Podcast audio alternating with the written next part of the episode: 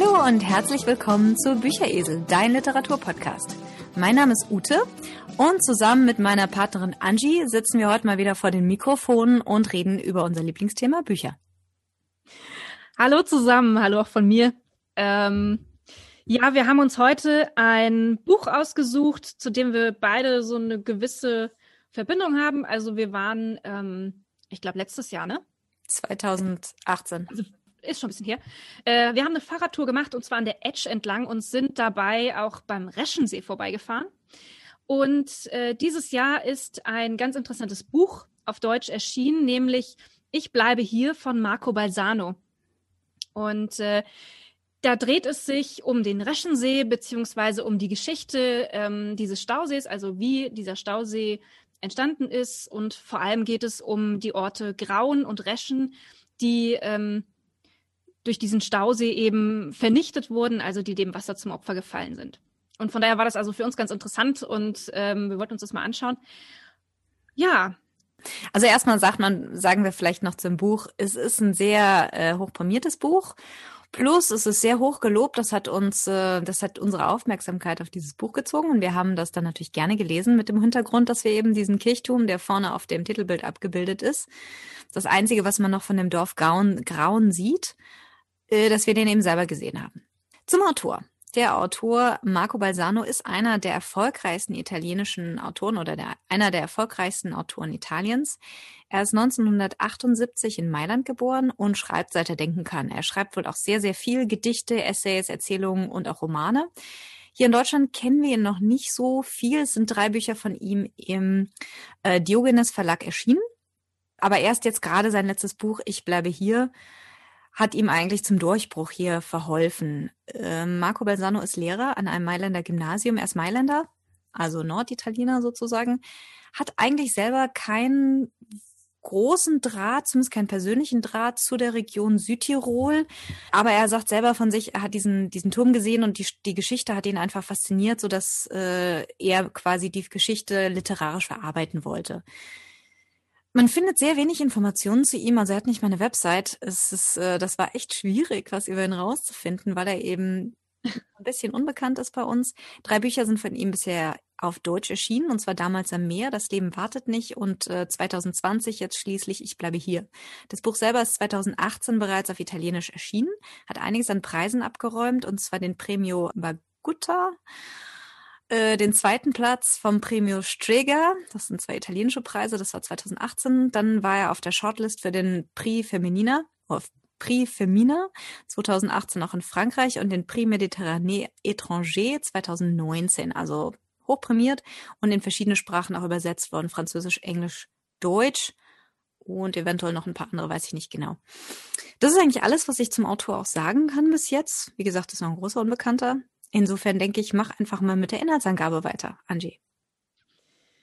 Ja, also es geht um die Geschichte des Reschensees. Der Autor hat, ähm, wie du schon gesagt hast, also es gibt hinten im Buch eine Anmer also die Anmerkung des Autors und ähm, die Geschichte dieses Sees hat ihn fasziniert und er hat also jahrelang recherchiert und über die Hintergründe und äh, fand, dass dass diese Geschichte und diese Region ideal geeignet sind, um ähm, eine persönliche Geschichte ähm, daran aufzuhängen. Also eine persönliche Geschichte zu erzählen vor diesem Hintergrund. Und äh, das tut er. Es ist, eine, es ist quasi die, die Geschichte einer fiktiven Person. Und zwar ist die Hauptperson Trina, eine ähm, Frau, die in Grauen geboren wird. Wir wissen nicht genau wann, also mit Jahreszahlen geizt er so ein bisschen. Das äh, ganze Buch ist es, es, es fließt so vor sich hin und so gelegentlich bekommt man mal eine Jahreszahl, um ungefähr einordnen zu können, wo man sich, also wann man sich befindet. Ich kann also nicht genau sagen, wann sie geboren wird, aber sie wird in Grauen geboren und ähm, möchte Lehrerin werden. Sie ähm, studiert also und als sie ihr Diplom macht, zusammen mit zwei Freundinnen, ist ähm, Mussolini an der Macht und die Faschisten ähm, möchte, wollen Süd Südtirol italienisieren das heißt, die Sprache, die die Menschen sprechen, das Deutsche wird verboten. Sämtliche Verwaltungsbeamte, alles wird mit italienischen ähm, Beamten ersetzt. Also die äh, Südtiroler werden, werden entlassen und äh, Deutsch sprechen ist verboten und also es werden Schilder aufgehängt, Deutsch sprechen verboten und Mussolini hat immer recht. Und es wird es ist den Frauen also nicht, den drei Frauen also nicht möglich, ähm, als Lehrerinnen zu arbeiten. Die werden nicht eingestellt. Ähm, es wird auch nicht mehr Deutsch in der Schule unterrichtet. Die Kinder werden also von einem Tag zum anderen in Schulen gesteckt, in denen nur noch Italienisch unterrichtet wird und sie verstehen diese Sprache einfach nicht. Und ähm, auf Initiative des örtlichen Pfarrers ähm, werden dann so Katakombenschulen in die, ins Leben gerufen. Also das sind Schulen, die im Geheimen in Kellern und in, auf Speichern und in allen, möglich, auf, in allen möglichen Orten betrieben werden, um den Kindern zu ermöglichen, ihre Muttersprache zu lernen und lesen und schreiben zu lernen auf Deutsch. Und ähm, Maya, das ist eine Freundin von Trina und Trina selbst, ähm, werden also Lehrerinnen äh, in so einer Katakombenschule. Und schließlich wird auch Barbara, das ist die dritte im Bunde, von Trina überredet. Allerdings äh, wird Barbara dann erwischt und in die Verbannung geschickt. Also das wurde tatsächlich sehr, sehr hart bestraft. Und auch Trina wird äh, einmal erwischt und sitzt also über Nacht im Gefängnis. Es ist also eine ziemlich gefährliche Angelegenheit. Und ähm, sie hält das aber sehr, sehr lange noch durch. Ähm, sie heiratet dann Erich, das ist ein, ein Weise, der mit seinem Vater, der, der, mit, der mit ihrem Vater sehr gut bekannt ist. Und ähm, der Vater bekommt also mit, dass Trina heimlich in diesem Jungen liebt ist und ähm, bietet ihm dann schließlich die Hand seiner Tochter an, was äh, Trina, was Trina natürlich äh, gar nicht so schlecht findet. Und die zwei heiraten bekommen dann zwei Kinder, Michael und Marika. Ähm, 1939 ähm, werden die Bewohner vor die Wahl gestellt, nach Deutschland überzusiedeln oder ähm, sich zu Italien zu bekennen. Und ähm, sehr, sehr viele Bewohner ähm, optieren für das Reich, wie man damals gesagt hat. Und es ist so, dass drei Jahre zuvor Erichs Schwester Anita mit ihrem Mann Lorenz nach Grauen zurückgekommen ist. Die waren, die sind vorher, haben die woanders gewohnt, ich weiß nicht mehr wo. Und 1939, ähm, als also sehr, sehr viele Menschen aus Grauen für das Reich optiert haben und das Dorf verlassen haben, entführen diese beiden Marika, die Tochter von Erich und Trina. Also die verschwinden mit dem Zug nach Deutschland und es ist also den Eltern nicht möglich, ihre Tochter wiederzufinden. Also die, die sind über alle Berge und das ist also das Trauma, das Trina und ihren Mann letztlich ähm, bis zum Schluss verfolgt. Also es wird nach dem, nach dem Mädchen gesucht. Die Polizei, sämtliche Bewohner suchen dieses Mädchen, aber es wird ziemlich schnell klar, die haben sich in den Zug gesetzt und die sind auf und davon. Erich versucht mehrfach über die Grenze nach Deutschland zu kommen und um seine Tochter zu suchen, aber sie, sie schnappen ihn mehrfach und schließlich äh, wird er also abermals von einer Patrouille nach Hause gebracht und die dann wirklich damit drohen, ihn also einzuweisen in die, in die Irrenanstalt wenn er damit nicht aufhört. Und er resigniert also völlig. Und ähm, als dann ein Brief der Tochter eintrifft, dass sie freiwillig mitgegangen ist, dass sie sich bessere Chancen erhofft, dann geben die Eltern diese Suche auch auf. Als der Krieg beginnt, wird Erich eingezogen und verbringt also, ich glaube, zwei Jahre an der Front, kehrt dann verwundet zurück und sagt dann, er, er, er kann nicht mehr, er will nicht mehr, ein, er will nicht mehr, äh, er will nicht mehr in den Krieg. Und das wenn, wenn sie ihn nochmal einziehen wollen, dann ähm, wird er fliehen und das tun sie letztendlich auch. Also äh, Michael, der Sohn, der ist dann schon äh, so, so groß, dass er also arbeitet und ähm, sein eigenes Geld verdient und ähm, Trina und Erich fliehen in die Berge, als der erneute Einberufungsbefehl kommt. Es wird also sehr plastisch geschildert, wie sie, wie sie ganz, wie sie sehr weit oben in den Bergen äh, Zuflucht suchen in einer Höhle. Trina muss in, in Notwehr zwei Soldaten erschießen. Ähm, sie sind also sehr, sehr lange auf der Flucht, bevor der Krieg letztlich endet und die beiden nach Grauen zurückkehren. Über allem schwebt eigentlich immer so dieser, dieser drohende Bau des Staudamms. Also die, die ersten Pläne gab es wohl schon 1911, aber richtig äh, in Angriff genommen wurde das 1943. Ähm, da hat man kurz mal die Arbeiten aufgenommen, hat sie dann aber wieder eingestellt, als die deutsche Verwaltungszone in Südtirol eingerichtet wurde. Und ähm, mit Kriegsende wird also ziemlich schnell der Bau dieses Staudamms wieder aufgenommen und ähm, Erich versucht verzweifelt, die Menschen zum Widerstand zu bewegen, aber die sagen halt immer, das, das haben sie schon früher versucht die Ingenieure. Und äh, sie haben es immer wieder fallen gelassen und dieser Stamm Staudamm wird bestimmt nicht gebaut und vertrau auf Gott. Und ähm, es wird aber immer deutlicher, dass dieser, dass der Bau immer weiter vorangetrieben wird. Und ähm, als sich die Bevölkerung letztendlich tatsächlich dazu durchringt, aufzubegehren, ist es im Grunde schon zu spät. Der Staudamm wird gebaut und Trina und ihr Mann müssen also in, in Notbehelfsunterkünften, äh, die weiter weg äh, gebaut werden, für die Dableiber, müssen sie also mit ansehen, wie, wie die einzelnen Häuser in Grauen gesprengt werden, bis auf diesen Kirchturm, der heute noch steht, der aus Denkmalschutzgründen ähm, stehen gelassen wurde. Erich zerbricht letztlich an, an dieser Entwurzelung und ähm, stirbt 1953. Und also die, Trina berichtet also, dass sie von der angekündigten Entschädigung nie etwas gesehen haben. Ähm, sie arbeitet weiterhin als Lehrerin und zieht dann irgendwann in so eine ärmliche Zwei-Zimmer-Wohnung, die ihr von Amts wegen zugewiesen wird. Grauen ist, ist, ist versunken. Ein Teil von Reschen ähm, ist dem See zum Opfer gefallen und die Menschen sind entwurzelt und resigniert. Und es ist leider so, dass es kein Happy End gibt in diesem Buch, aber ich glaube, das ist ähm, das muss man an der Stelle einfach akzeptieren. Nicht jede Geschichte hat ein Happy End. Diese Geschichte hat es definitiv nicht. Das hast du sehr schön zusammengefasst. Ich tue mich mit Zusammenfassungen von Büchern immer wahnsinnig schwer, weil ich nie weiß, was wichtig ist und was man ähm, reintun soll und was nicht. Aber es ist, wie du schon sagst, es ist definitiv kein Buch mit Happy End, was natürlich klar ist, weil jeder, der das Buch in die Hand nimmt, weiß eigentlich, was letzten Endes passiert. Wir wissen alle, dass der Reschensee Realität ist. Der Staudamm ist gebaut worden und das Dorf Grauen und ein Teil von Reschen sind den Fluten zum Opfer gefallen.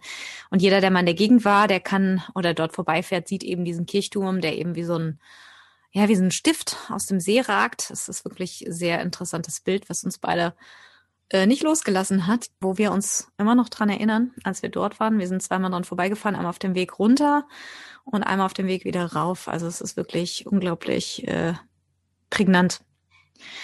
Ja, in dem Buch werden eigentlich zwei große Themen angesprochen. Das größte, wichtigste Thema ist eigentlich fast nicht der Stausee, würde ich sagen, sondern eher die Situation der Deutschen in Südtirol, und zwar zwischen Hitler und Mussolini. Ja. Das ist natürlich so, so diese Zeit, also wie du schon gesagt hast, das Buch beginnt in den, in den ja, eigentlich in den späten 1910er Jahren, während oder kurz vor der, der, der Politik der Italienisierung Mussolinis. Mussolini kam ja an die Macht in äh, 1922 und hat das dann relativ zügig vorangetrieben. Also jetzt muss man sagen, das äh, Südtirol ist ja heute wirklich Teil von Italien und äh, jeder weiß das und das ist ein sehr integraler Teil, aber das war halt nicht immer so. Das ist ganz interessant. Südtirol wurde schon in der Frühzeit hauptsächlich von Bajuwaren besiedelt, gehörte lange auch zum Königreich Bayern. Schließlich zum Habsburger Reich, zwischendrin mal wieder zu Bayern, das war so äh, nach den Napoleonischen Kriegen, wurde aber dann auf dem Wiener Kongress wieder äh, dem Habsburger Reich zugeschlagen, gehörte dann zum Vielvölkerstaat Österreich-Ungarn. Es gab eigentlich immer eine große deutschsprachige Mehrheit in Südtirol. Also Südtirol hatte immer drei Sprachen, das war Deutsch, Italienisch, Landinisch. Aber Deutsch war eindeutig die, die Mehrheit. Und die Leute selber haben sich auch mehr zu Österreich, also haben sich eigentlich immer als, als Tiroler gefühlt, als Südtiroler. Äh, Österreich war so, so äh, damals auch die Heimat einfach. Das war ganz normal. Nord- und Osttirol ist ja, ist ja Österreich. Und äh, dann aber so 19 und bereits im Anfang des 20. Jahrhunderts gab es halt einfach Spannungen in der Region. Das war so der aufkommende Nationalismus. Man muss überlegen, Italien selber ist ein verspäteter Staat, ist erst 1860 wirklich zum Königreich Italien zusammengewachsen. Und da, die haben relativ schnell einen ziemlich starken Nationalismus entwickelt und haben einfach Gebiete mit italienischsprachigen Bevölkerungsteilen für sich beansprucht.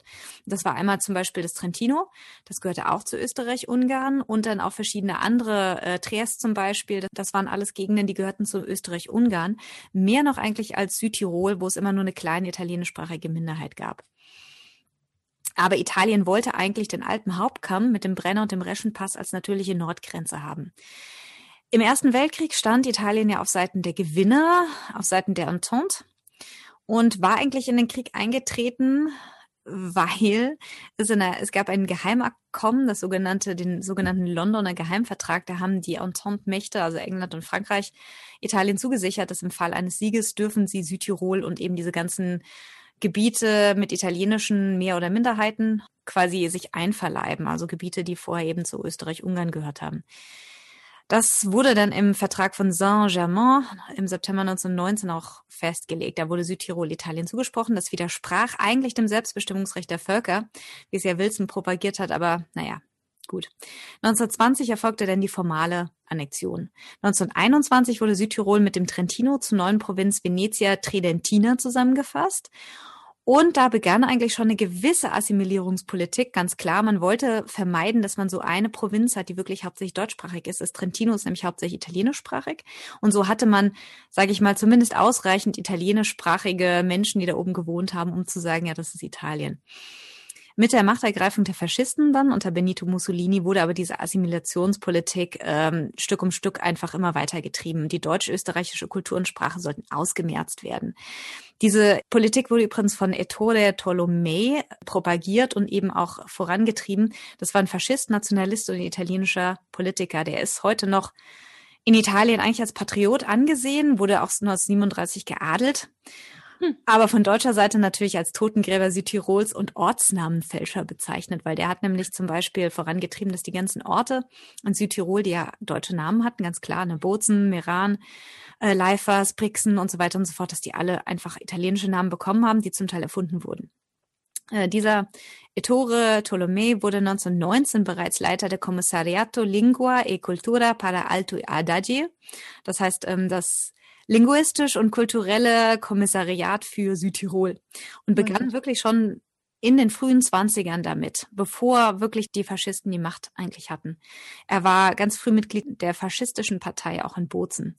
Er kam ursprünglich etwas aus, aus, dem, aus dem südlicheren Teil von Italien, hat sich aber schon vor dem Krieg in Südtirol einen Hof gekauft und hat dort angefangen zu leben. Die Italienisierungsmaßnahmen in den Zwanzigern, die waren wirklich sehr, sehr grausam, muss man sagen. Also man hat, wie gesagt, Südtirol mit dem Trentino vereint. Die Hauptstadt wurde Trient, das, die ist mehrheitlich italienischsprachig. Das heißt, ähm, die Deutschen hatten nichts mehr zu sagen. Die hatten da auch irgendwie keine Regierungsbeteiligung mehr oder irgendwelche Mitspracherechte. Gemeindesekretäre, alles an Beamten, das waren nur noch Italiener. Alle an Deutschsprachigen, die wurden da knallhart, gnadenlos entfernt. Es wurde sehr, sehr schwierig äh, für Deutsche und Österreicher einzureisen oder sich dort aufzuhalten. Italienisch wurde Amtssprache, alleinige Amtssprache, also Ladinisch und Deutsch wurden komplett unter den Tisch gekehrt.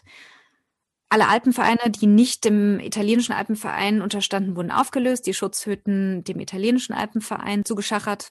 Verbotesnamen Südtirol und Deutsch-Südtirol Verbot aller deutschsprachigen Tageszeitungen. Eine durfte dann tatsächlich noch äh, existieren, aber nur unter ganz strenger Zensur und auch nur, weil sie ziemlich faschistisch geprägt war.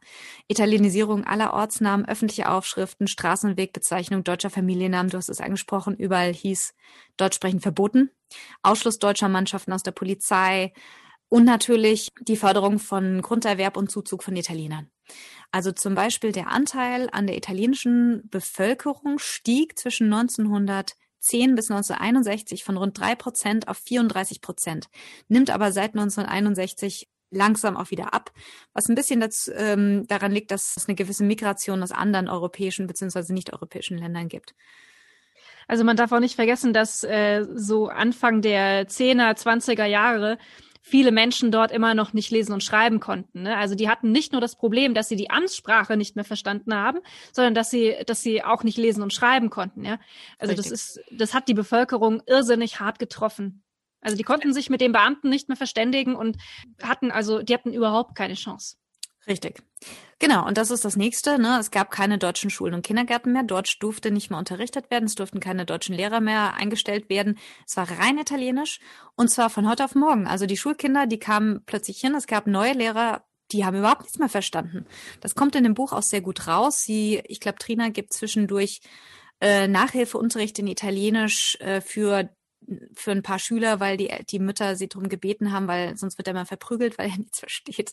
Die Schüler dürfen kein Deutsch sprechen und wenn die natürlich in der einzigen Sprache antworten, in der sie, die sie können, äh, dann, dann ist das natürlich Deutsch und dann hat man den, den Kindern tatsächlich auf die Hände geschlagen. Richtig. Ja, damals war man nicht zimperlich, ganz klar. Es gab diese Katakombenschulen überall in Südtirol, in denen äh, einfach Lehrer Pfarrer, sehr, sehr viele Leute in der Kirche aus der, oder aus der Kirche, aus der katholischen Kirche, versucht haben, so ein bisschen das Brauchtum zu pflegen und eben die Kinder einfach in Deutsch zu unterrichten, dass sie wenigstens in ihrer Sprache lesen und schreiben lernen. 1939 kommt es zum Stahlpakt zwischen Hitler und Mussolini. und wie du schon gesagt hast, die Option für die Umsiedlung aller deutschsprachigen Südtiroler ins Reich. Jetzt muss man sehen, äh, wenn man so ein bisschen dieses Zeitfenster sieht, 22 kam Mussolini an die Macht, 1933 kam Hitler in Deutschland an die Macht, also es ist erst in den 30er Jahren erheblich später als Mussolini.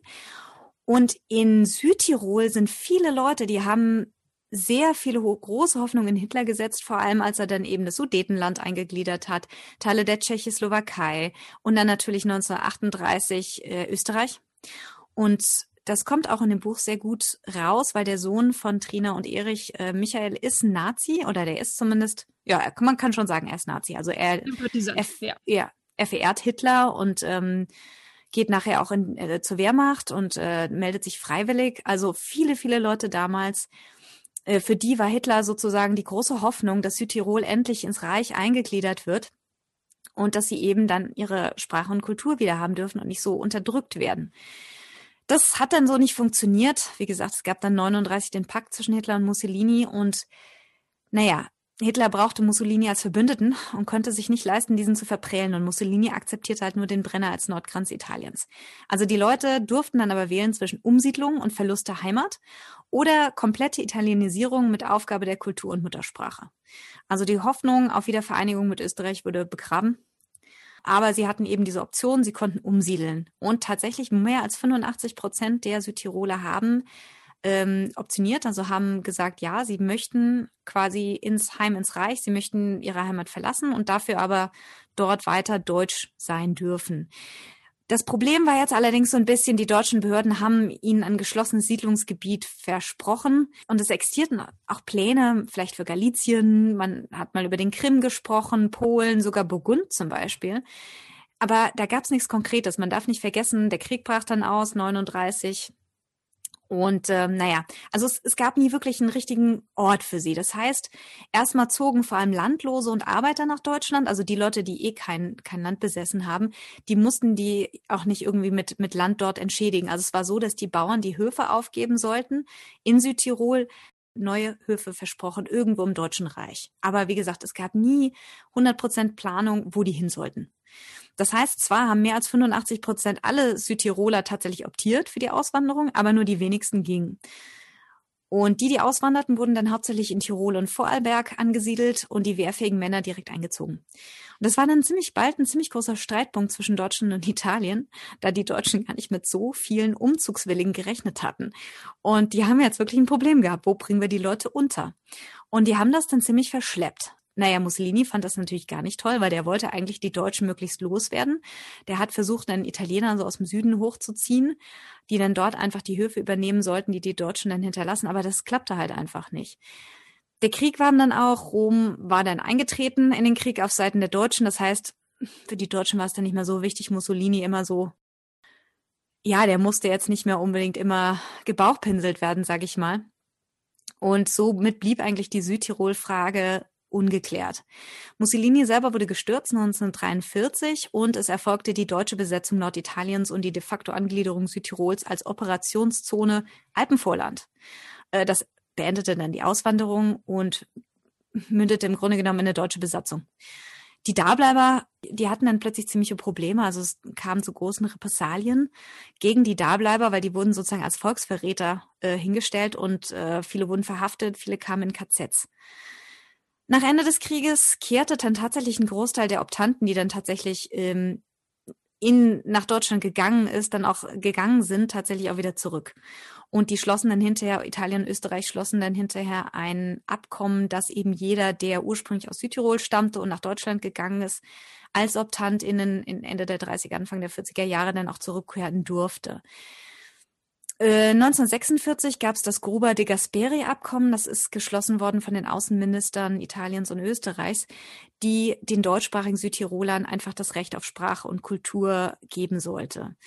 Es dauerte dann aber tatsächlich noch bis in die 70er, bis die wirklich so richtig die Autonomie bekamen und bis die Deutschsprachigen wirklich gleichgestellt waren und bis die, also es waren da lange noch, es gab Autonomiebewegungen der Südtiroler, Eingliederungsbewegungen, also viele Südtiroler fanden das ganz furchtbar, bei Italien sein zu müssen und hofften eigentlich, dass sie den Anschluss an Österreich dann bekommen nach dem Krieg, aber die Hoffnung hat sich ziemlich bald zerschlagen. Also es, es kam sogar zu Attentaten, zu Terroranschlägen es gab ein paar Organisationen in Südtirol, die zu diesen Mitteln gegriffen haben, einfach um die, die Unabhängigkeit Südtirols voranzutreiben oder zumindest die Abspaltung von Italien.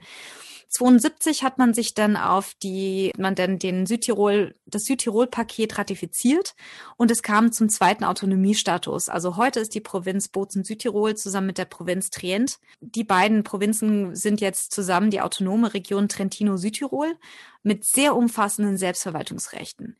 Deutsch ist heute die Muttersprache von 62 Prozent der Bevölkerung. Klar, ne, das Trentino ist ja hauptsächlich italienischsprachig. Italienisch von 23 Prozent und Ladinisch sprechen immer noch vier Prozent der Leute dort. Offizielle Amtssprachen sind alle drei und es gibt also alle öffentlichen Bediensteten müssen ein zwei oder sogar drei Sprach Sprachigkeitsnachweis erbringen. Und Jetzt muss ich mal kurz zwischenfragen, was ist ja. Ladinisch? Also woher kommt diese Sprache? Ladinisch ist eine romanische Sprache, äh, retroromanisch nennt man das auch in der Schweiz. Also es ist wirklich so eine Mischung zwischen Italienisch und Deutsch, wenn du so willst. Also wenn du das hörst, das klingt sehr lustig. Es gibt sehr wenig Sprecher. Ich glaube, es sind noch 40.000 Sprecher. Es sind unterschiedliche Dialekte. Also die ladinischsprachige Bevölkerung in Südtirol spricht ein bisschen anders als die retroromanische Bevölkerung in der Schweiz. Ja, es ist eine ein, eigenständige Sprache, aber wie gesagt, so eine Mischung. Also man kann sich das auf YouTube mal anhören. Es klingt sehr nett. Das klingt wirklich wahnsinnig interessant. Genau. Und es gibt halt noch einen, noch einen ethischen Proport im öffentlichen Dienst. Der garantiert, dass die öffentlichen, dass die Stellen im öffentlichen Dienst wirklich äh, gerecht unter den Sprachgruppen aufgeteilt werden. Heute ist es eh kein Ding mehr. Heute ist es eine Europaregion, Tirol, Südtirol, Trentino. Also alle diese drei Regionen, Südtirol, Trentino ist Italien, Tirol selber ist Österreich. Das gehört heute alle zu dieser großen Region. Insofern heute ist das wirklich, heute denke ich, ist diese sehr schlimme Zeit wirklich hinter uns gelassen, dieser der Nationalismus, der da wirklich große Wunden gerissen hat.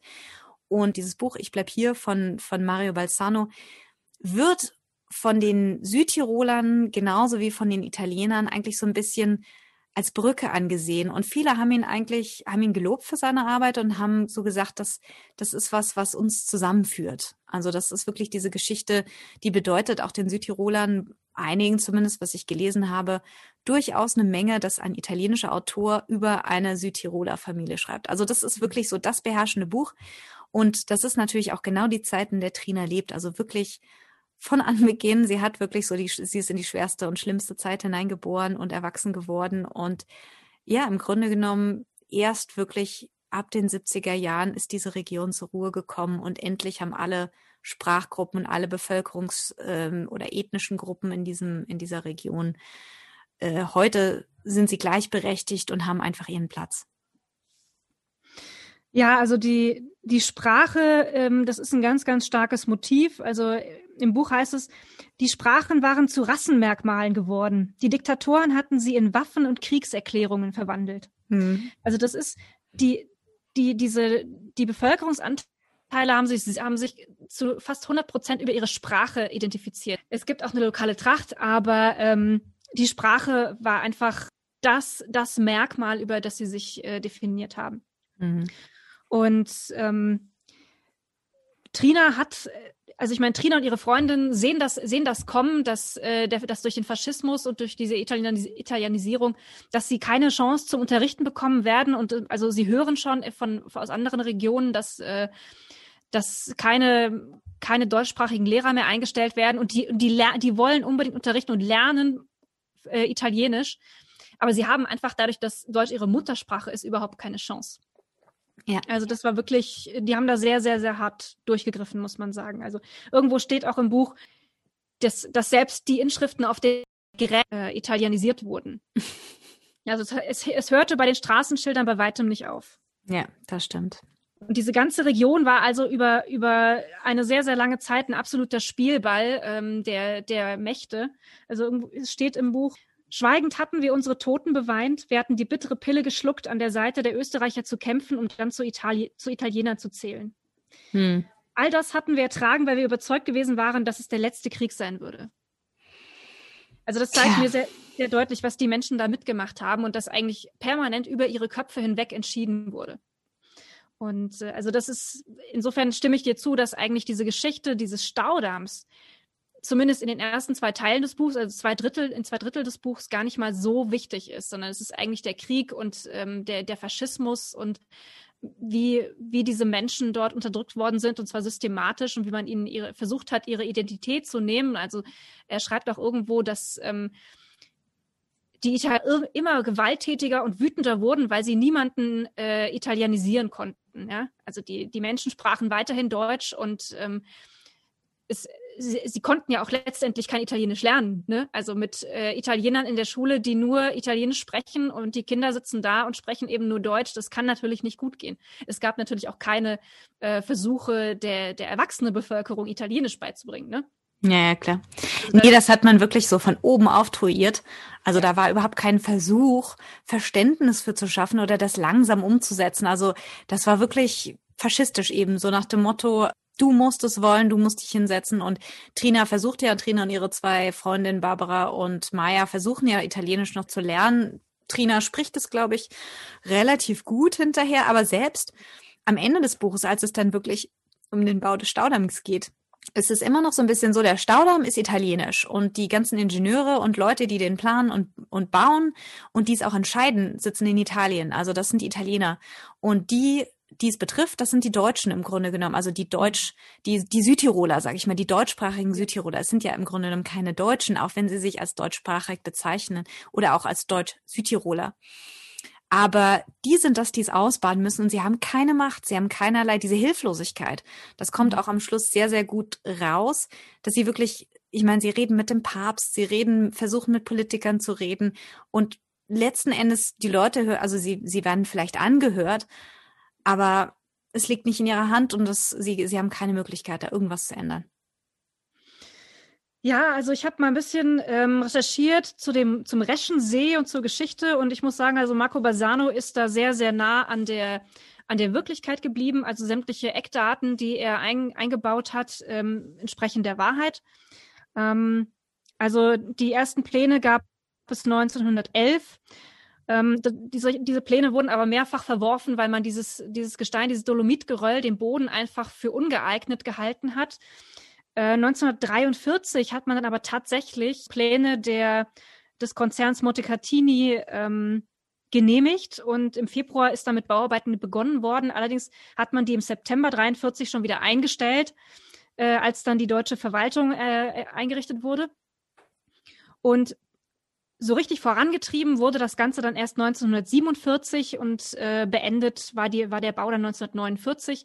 Die Vollstauung gab es dann 1950. Also man hat tatsächlich 1949 mal eine Probestauung vorgenommen, ähm, die zur Folge hatte, so wie es im Buch beschrieben wird, dass also in Grauen schon Keller überflutet waren von einem Tag auf den anderen. Man Richtig, hat also die Bevölkerung Stelle und Stelle, genau. Man hat also die Bevölkerung nicht informiert von dieser Probestauung.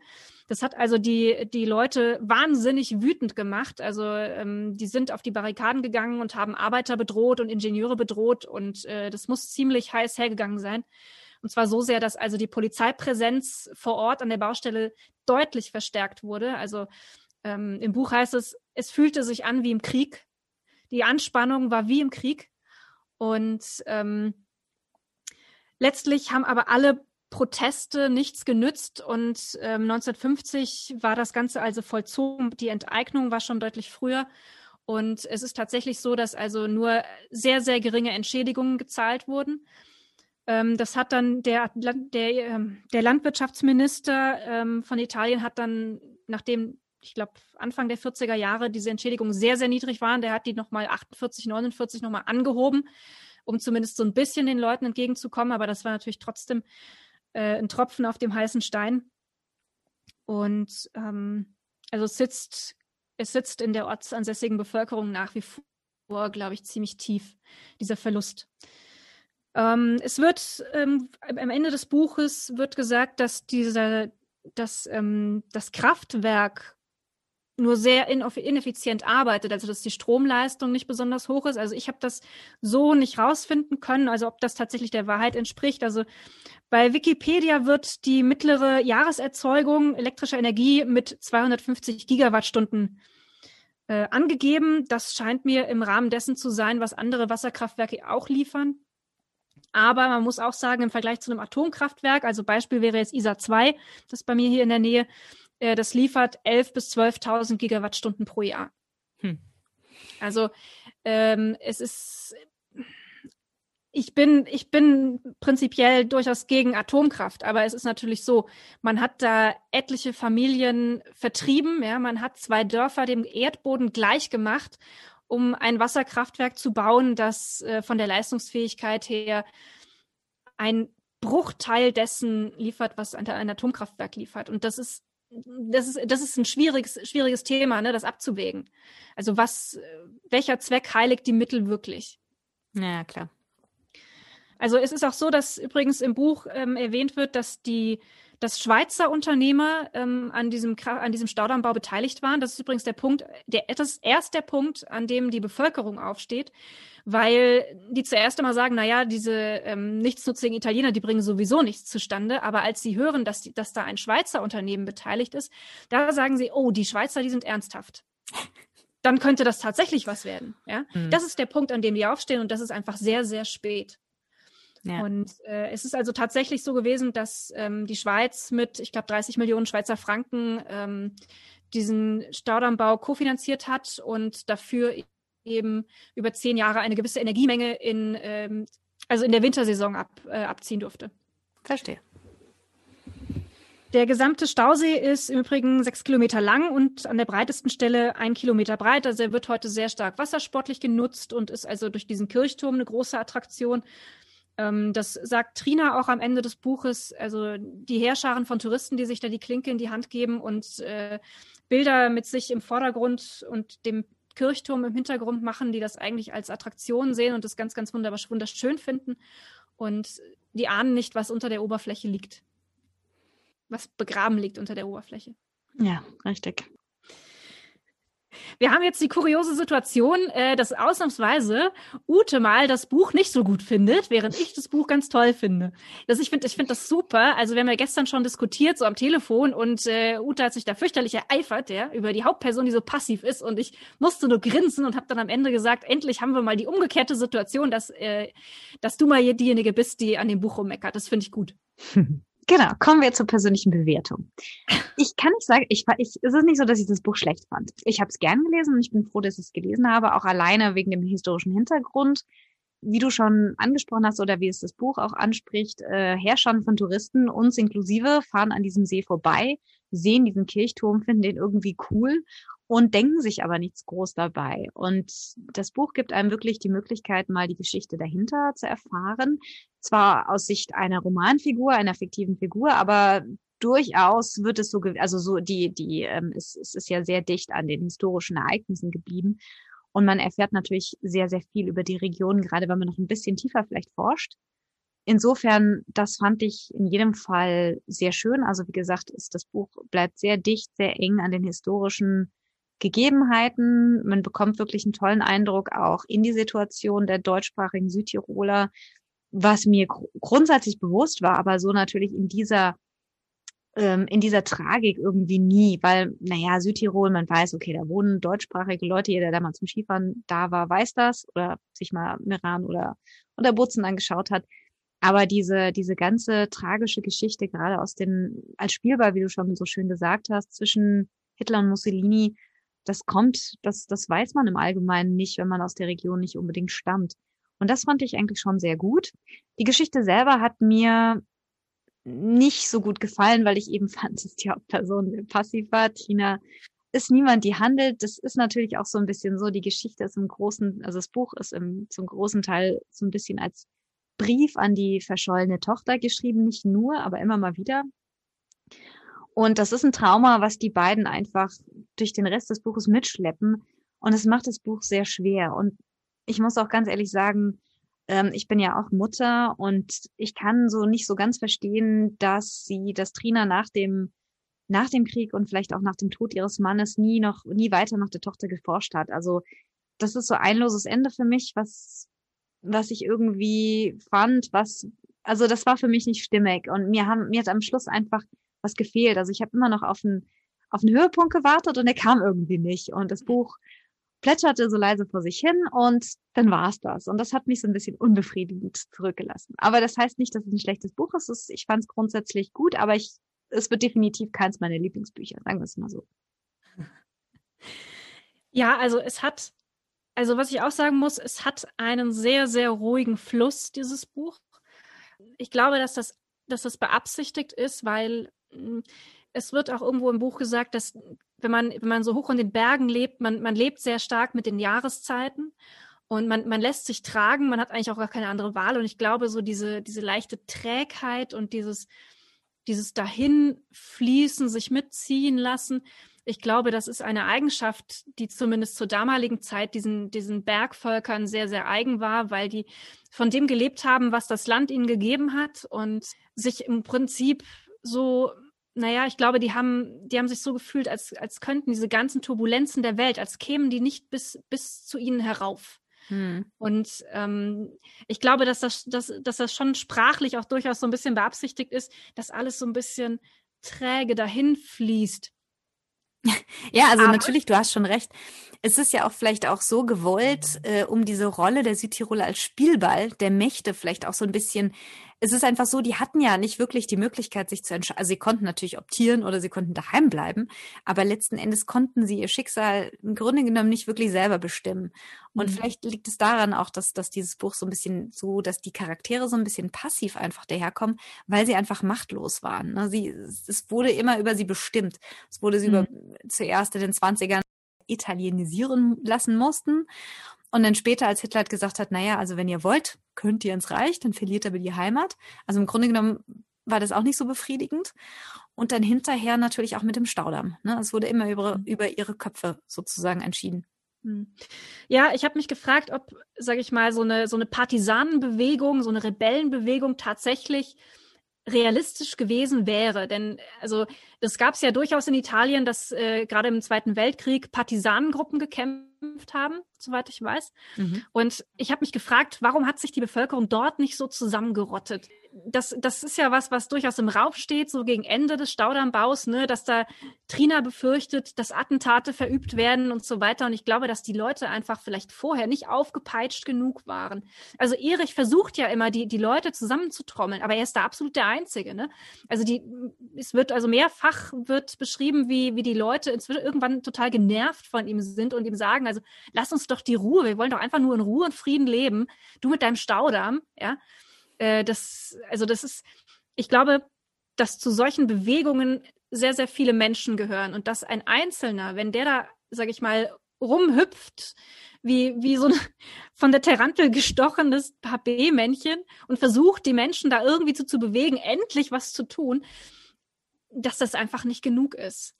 Es gibt ja diesen ominösen Mann mit Hut, den Ingenieur, der das Ganze, den namenlosen Ingenieur, äh, der da in, seinem, in seiner Baracke sitzt mit seinen Ordnern und äh, der, der diesen, diesen Staudammbau leitet und der Erich genau sagt, jetzt habt ihr noch Zeit. Jetzt mhm. müsst ihr aufstehen. Ich habe das auf so vielen, an so vielen Orten der Erde habe ich das gesehen. Die Menschen sind überall gleich. Ja, die wollen eigentlich nur ihre Ruhe und deswegen tun die nichts. Und es läuft immer gleich. Jetzt habt ihr noch Zeit, aber länger dürft ihr nicht warten. Naja, also historisch gesehen gab es ja durchaus Partisanengruppen. Es gab, äh, die haben sich da durchaus in Gruppen. Es gab den deutschen Verband. Es gab, ähm, also es gab sehr, sehr viele, ähm, auch während des Krieges schon äh, Untergruppen, die sich gegen erstmal gegen die äh, Italienisierung gestellt haben, dann später auch. Das Problem war halt, die, die Bevölkerung war so gespalten. Und das kommt auch in dem Buch sehr, sehr gut raus. Diese Spaltung ging durchs Dorf, es ging durch die Familien, Teil, wie gesagt, zwischen den Optierern und den Dableibern und äh, dann auch natürlich zwischen den Anhängern der Nazis irgendwo. Also viele äh, gerade von den Optierern waren Na Nationalsozialisten oder waren zumindest im Nationalsozialismus irgendwo zugewandt.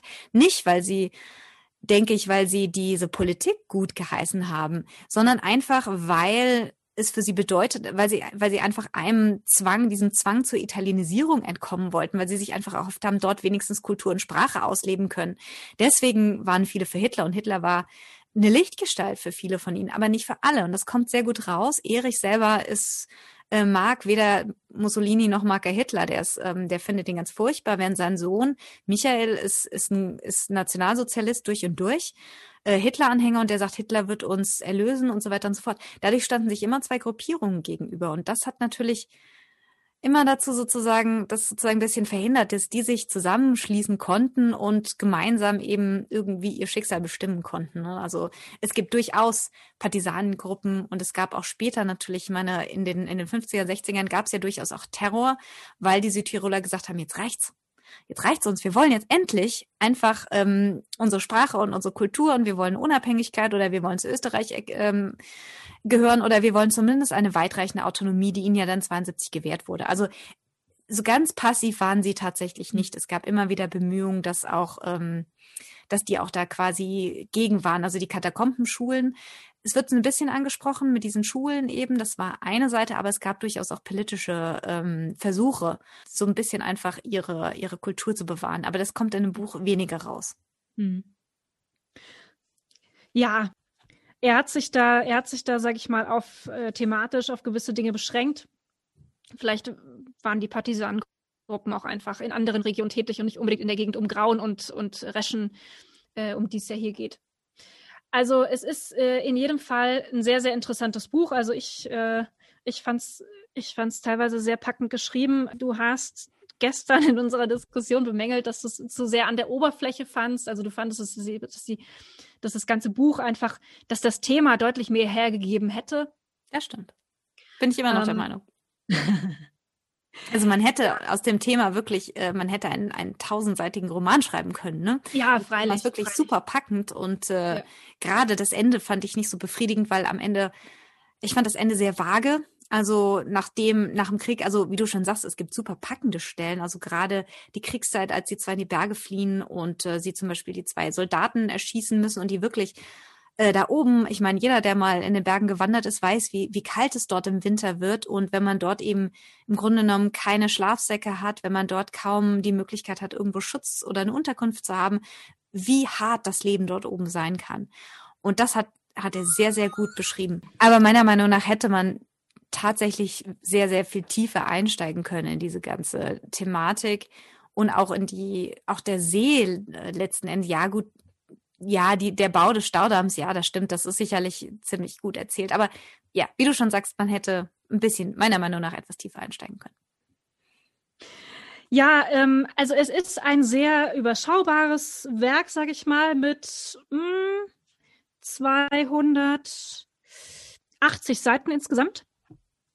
Also man kann es relativ zügig runterlesen. Ich finde es an sich, ich finde es sehr gut geschrieben, muss ich sagen. Es ist, wie gesagt, es hat so einen gewissen trägen Fluss, den man sich da überlassen muss, aber ich finde es an einigen Stellen sehr eindrücklich geschrieben, muss ich sagen. Also auch der Moment, als das Dorf letztlich dann, als die Häuser gesprengt werden und so weiter, das hat mich echt wahnsinnig, wahnsinnig berührt, muss ich sagen. Hm. Ähm, weil ich glaube, also da, da wurde mir eigentlich erstmal so klar, wie, wie eng das Leben und die eigene Identität eigentlich an einen Ort gebunden sein kann.